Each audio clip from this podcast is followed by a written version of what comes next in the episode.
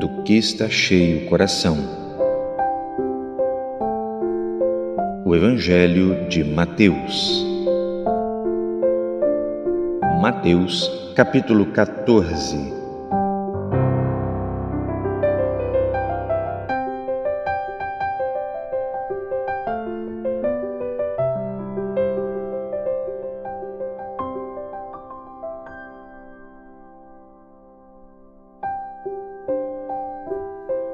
Olá, estamos enchendo o coração com a palavra. Nosso objetivo é ler diariamente a Bíblia, buscando a compreensão da vontade de Deus a nosso respeito. Peço ao Senhor que esta leitura seja uma bênção em sua vida e que Deus fale ao seu coração.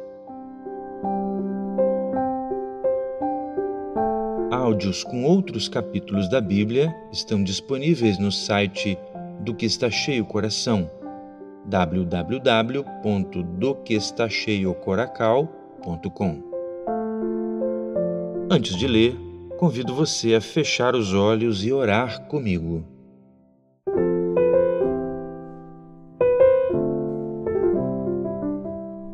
Senhor, clamamos pelo sangue de Jesus e pedimos uma bênção de comunhão com Teu Espírito Santo. Perdoa os nossos pecados e nos recebe diante de Ti, Senhor, ordenando uma bênção em nosso favor, para que, nestes momentos dedicados à Bíblia, o nosso coração seja fortalecido na fé e renovado nas forças. Pedimos uma bênção para todos que escutarem esse áudio. Nós oramos assim pela fé em nome de Jesus. Amém. Muito bem, passemos à leitura da palavra de Deus agora. Se você tem a oportunidade de acompanhar isso na sua Bíblia de papel ou mesmo eletrônica, marque aqueles versos pelos quais Deus falar com você de maneira especial.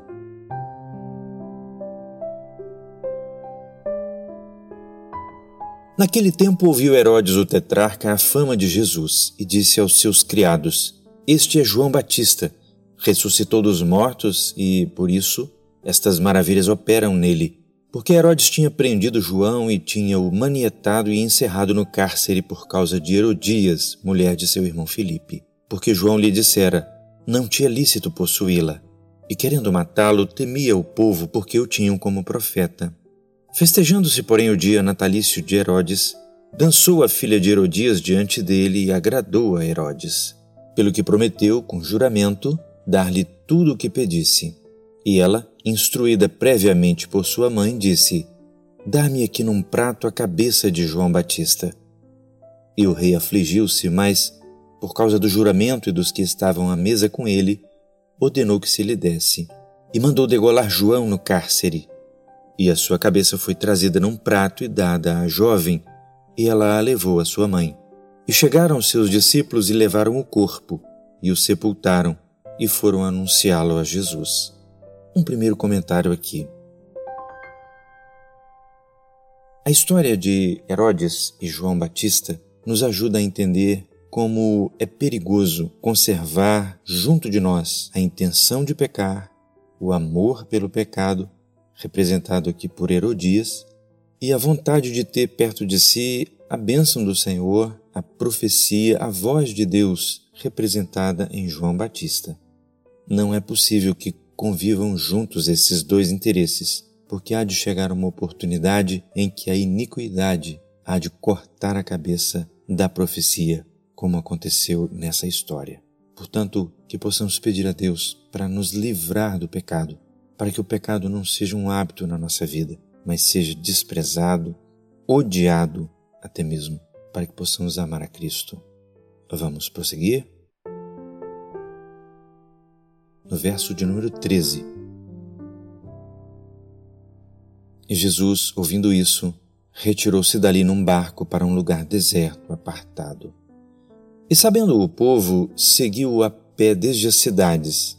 E Jesus, saindo, viu uma grande multidão e, possuído de íntima compaixão para com ela, curou os seus enfermos. E sendo chegada a tarde, os seus discípulos aproximaram-se dele, dizendo: O lugar é deserto e a hora é já avançada. Despede a multidão para que vão pelas aldeias e comprem comida para si. Jesus, porém, lhes disse: Não é mister que vão, dai-lhes voz de comer. Então eles lhe disseram: Não temos aqui senão cinco pães e dois peixes. E ele disse: Trazei-mos aqui. Tendo mandado que a multidão se assentasse sobre a erva, tomou os cinco pães e os dois peixes e, erguendo os olhos ao céu, os abençoou e, partindo os pães, deu-os aos discípulos e os discípulos à multidão. E comeram todos e saciaram-se, e levantaram dos pedaços que sobejaram doze cestos cheios. E os que comeram foram quase cinco mil homens, além das mulheres e crianças.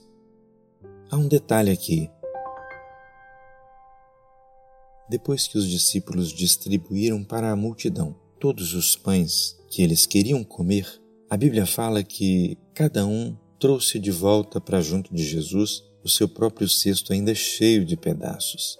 Assim também, quando a gente se dispõe a alimentar os outros com o pão que recebemos do Senhor, somos nós quem somos, ao final, mais abençoados que todos. Podemos ser instrumentos de bênçãos para outros, para que comam a sua porção, mas isso nos fará cestos cheios. É Deus recompensando aqueles que o amam e trabalham para Ele de coração inteiro. Vamos continuar?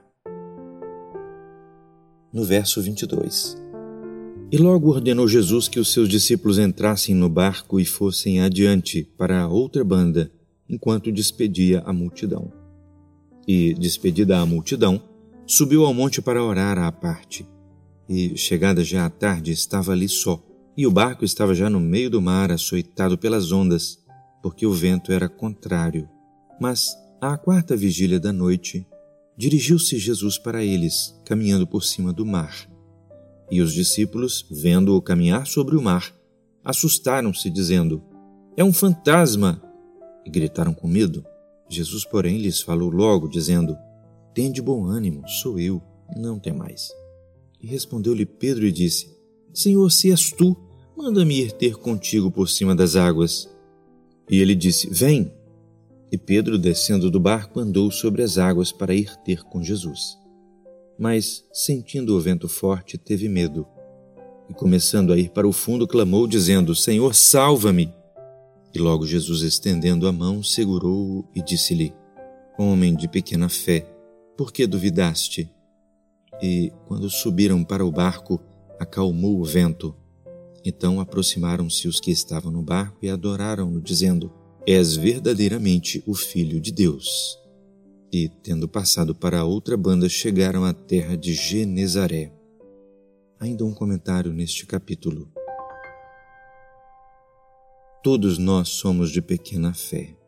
O barco é que nos ajuda a prosseguir para outra banda sem afundar.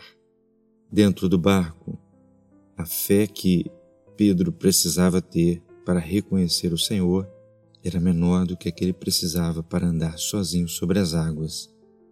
Assim, a Igreja, representada aqui neste barco, pode ser vista também como um auxílio indispensável à nossa fé, para que nós possamos chegar do outro lado, juntos, na segurança de estar debaixo do governo do Senhor Jesus. Porque foi para lá que Jesus levou Pedro depois dele quase morrer nas águas. A igreja é um suporte à nossa fé. Vamos concluir? No verso 35. E quando os homens daquele lugar o conheceram, mandaram por todas aquelas terras em redor e trouxeram-lhe todos os que estavam enfermos. E rogavam-lhe que, ao menos, eles pudessem tocar a orla da sua veste. Todos os que a tocavam ficavam sãos. Que o Senhor nos abençoe.